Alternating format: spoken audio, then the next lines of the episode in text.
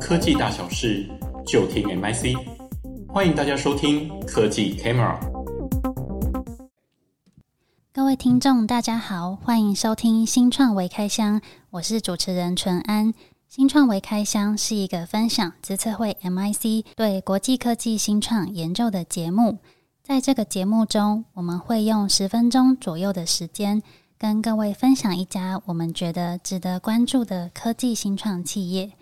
今天我们要来聊聊跨境支付的 FinTech 公司，同时也邀请到专精于研究行动支付的廖家燕分析师来与我们谈谈 Travel Wallet 这间新创。嗨，家燕！各位听众大家好，我是资深会 MIC 的廖家燕。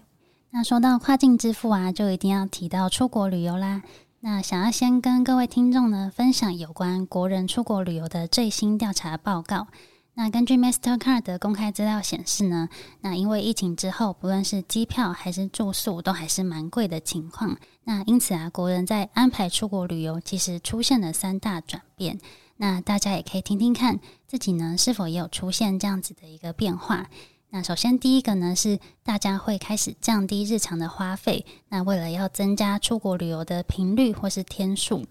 那第二个呢则是大家变成会先抢机票再来安排行程。那第三个则是呢海外旅游刷卡支付的使用率大幅提升。那我自己觉得这个调查诶还蛮切中自己的心声，因为像我现在也是会先看哪里有便宜的机票，那再来安排行程。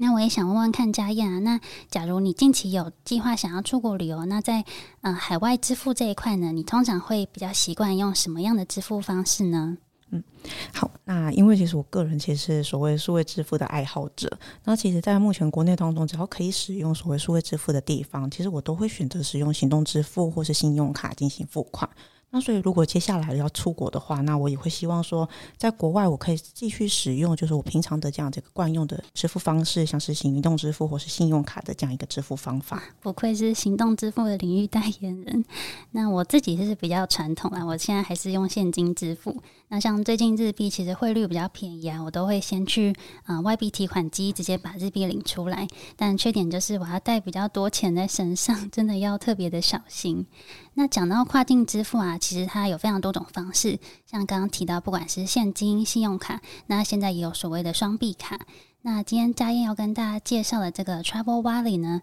它就是一个呃提供创新支付方式的新创公司。那首先也想要请嘉彦帮我们分析一下，那 Travel Wallet 它究竟提供什么样的产品与服务呢？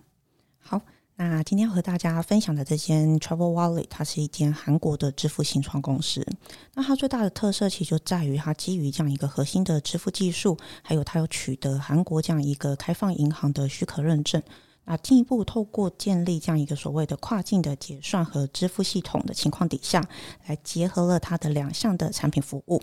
那分别是在外币金融卡 Travel Pay Card，以及在行动支付的 App Travel Wallet App。透过这两大产品的情况底下，进一步提供它的用户三大的这样一个跨境的服务功能，那分别是在外汇储值、跨境提款以及在跨境付款的部分。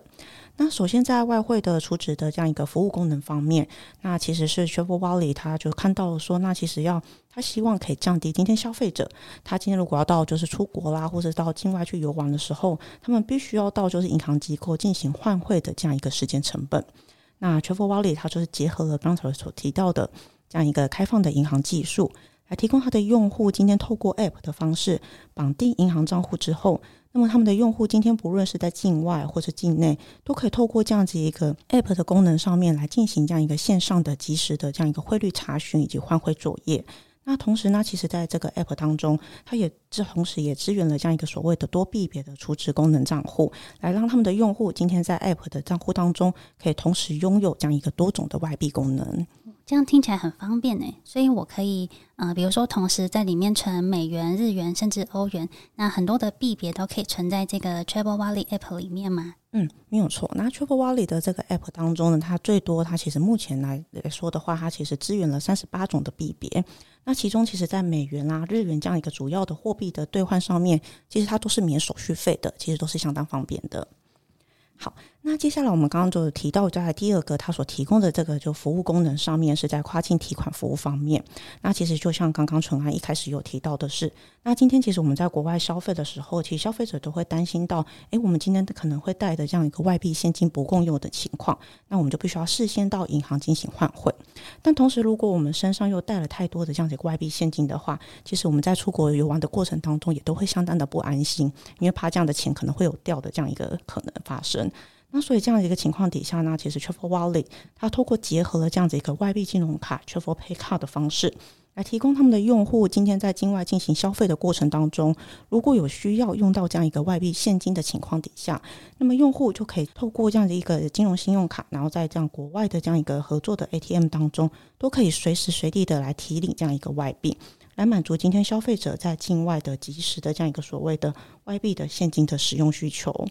好，那最后在这样一个跨境的付款方面的话呢，Travel Wallet 它只是进一步瞄准的是在信用卡，其实它在所谓的跨境支付过程当中，因为它会涉及到多家的这样一个金融机构的换汇结算而产生手续费成本的这样一个痛点。那 Travel Wallet 它透过了与国际发卡公司 Visa 合作的方式，来共同建立这样一个新的商业模式，就是透过这样一个所谓的境外货币的及时的结算流程，来提供他们的用户在境外的这样一个交易手续费上呢，其实可以享有零 percent 的这样子一个跨境的支付服务。那所以整体来说，其实 Travel Wallet 它今天聚焦的其实就是消费者今天在境外当中，其实对于这样一个外币的兑换需求。同时呢，它也降低这样一个跨境支付的手续费成本为目标，来提供消费者今天不论是从外币的储值、跨境提款到跨境付款这样一个完整的跨境支付服务。这样听起来，那 Travel Wallet 它确实是建立了一个比较新的商业模式，那希望可以提升跨境支付的结算效率。那透过这个呃系统啊，来降低消费者在境外交易的手续成本。那我也很好奇啊，那是什么样的人物可以想到这样子的点子？那想要请嘉燕呢，帮我们娓娓道来 Travel Wallet 它的创办人啊，或者是背后的故事。好，那 Travel Wallet 它的创办人兼 CEO 呢，是一个韩国人金显佑。那其实他在金融市场当中有相当丰富的这样一个认知经验。那像是他曾经在三星的全球资产的管理公司当中担任基金经理，那同时他也有在这样一个韩国的国际金融中心当中担任外汇还有相关衍生性商品的分析师。那也因为这样子一个认识经验当中，其实他发现到说，其实，在目前的这样一个全球的金融市场当中，只要涉及到这样一个跨境支付的这样一个服务的情况底下，其实跨境支付的结算呢，其实它都具有这样一个效率较低的一个问题。因此，就聚焦在这样一个问题的情况底下，那其其实 Travel Wallet 的这样的一个执行长，他就透过参加二零一八年的 Visa 的创新挑战赛，啊，提出了我们刚刚所介绍到的这样的一个外币金融卡的新商业模式的方式，来获取这样的一个相关资金的资源。那同时在二零二零年的时候，那其实 Travel Wallet 它有进一步来参加这样的一个 Visa 的金融科技的快速通道计划。那在当时当中呢，其实它已经成为了亚洲地区首先获得 Visa 的这样一个所谓的发卡许可的叫 FinTech 新创。然后透过 Visa 这样一个全球的网络特色，来加速整体的产品服务推出。果然厉害的新创背后都会有关键的灵魂人物，就像 Travel Wallet 背后有韩国的欧巴来支持。那接着呢，我也想问问看家燕，那近期呢 Travel Wallet 在经营绩效上面呢，是否有杰出的表现？那 Travel Wallet 在近期的经营表现上面呢，首先，如果我们从募资金额来看的话，那其实我们可以观察到，其实在今年当中，其实全球的投资环境其实受到一些相关总体因素的影响，其实整体的投资都是呈现这样一个所谓紧缩的状况。但是在这样一个情况底下，其实 Travel Wallet 在今年三月当中仍然获得了一百九十七亿韩元，大概是新台币四点七亿元的这样子一个 C 轮的募资金额，也进一步显示出说，其实市场上其实对于 Travel Wallet 所提出的这样一个跨境支付服务，其实整体而言，它的前景是非常看好的。那同时呢，其实累计到目前为止，Travel Wallet 整体的募资金额也已经累计达到四百八十亿韩元，整体市场估值超过一千亿韩元。同时呢，它在今年二月，韩国的中小企业及新创事业部评选为这样一个所谓的高成长的独角兽新创公司。那除此之外，在营收表现方面，其实 Travel Wallet 近期的营收也有明显的成长现象。那它的营收状况呢，其实从二零二一年的两亿六千万韩元，进一步成长到了就去年度二零二二年的十九亿七千万韩元。整体而言，我们可以看到它的成长幅度超过了七倍，也再一次显示出说，其实 Travel Wallet 整体的这样一个获利能力的提升。这样听来啊，Travel Wallet 它不论在募资金额或者是营收呢，其实都有很不错的表现。那这个例子啊，其实也让我联想到，诶，说不定台湾也有可以借镜发展的地方。那我记得佳燕本身呢，也有在做台湾的行动支付调查。那也想请佳燕跟我们分享看看，就是您最近在进行的调查当中啊，有没有台湾对于跨境支付的，比如说接受度或者是使用意愿方面的一个调查数据？那同时呢，对国内的支付业者在未来发展上面呢，是否也有一些建议呢？那其实参考我们在去年度所最新出版的这样的一个行动支付的消费者调查的报告当中，我们可以看到是在国内的行动支付用户，其实对于这样一个价值的支付金融服务，其实整体而言有较高的这样一个接受度的表现。那其中对于这样一个跨境支付方面呢，其实根据调查结果显示，有百分之二十一点四的行动支付用户呢，他们表示说，他们未来呢将会开始或是持续的使用这样子一个跨境的支付服务。其实，其实这样一个情况也进一步凸显国内用户其实对于这样一个跨境支付服务的需求。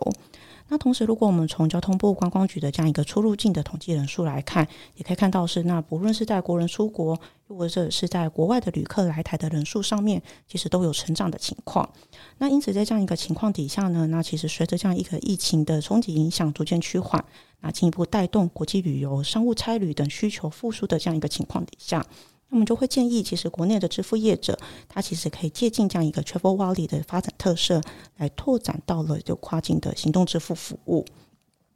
那同时我们可以看到是，那其实在接近 Travel w a l l e 的特色情况底下，那其实国内业者可以从这样一个所谓的线上的即时换汇、多币别的储值账户，一直到 OMO 的这样子一个跨境的付款服务，来进一步提升那国内的这样一个消费者的整体的跨境支付体验。那最后，其实，在就是看到就是 Travel Wallet 在整体的这样一个跨境的通路的布点上面的话，那我们就会进一步来建议，那其实国内的支付业者参考到就是我们目前国内的这样一个出入境的人数的这样一个表现特色下，可以进一步先开放国内消费者到国外的这样一个澳镑的支付服务，再进一步拓展到英镑的支付服务。了解，那谢谢佳燕的建议。那也接近节目的尾声，那我这边做个宣传。那除了新创的研究之外啊，其实佳燕她也有出版一系列的行动支付调查报告。那内容呢，可以说是图文并茂，非常的精美。那有兴趣的听众朋友也可以参考看看佳燕的文章哦。那今天谢谢佳燕为我们带来 Travel Wallet 的精彩分享，我们下次见喽，拜拜。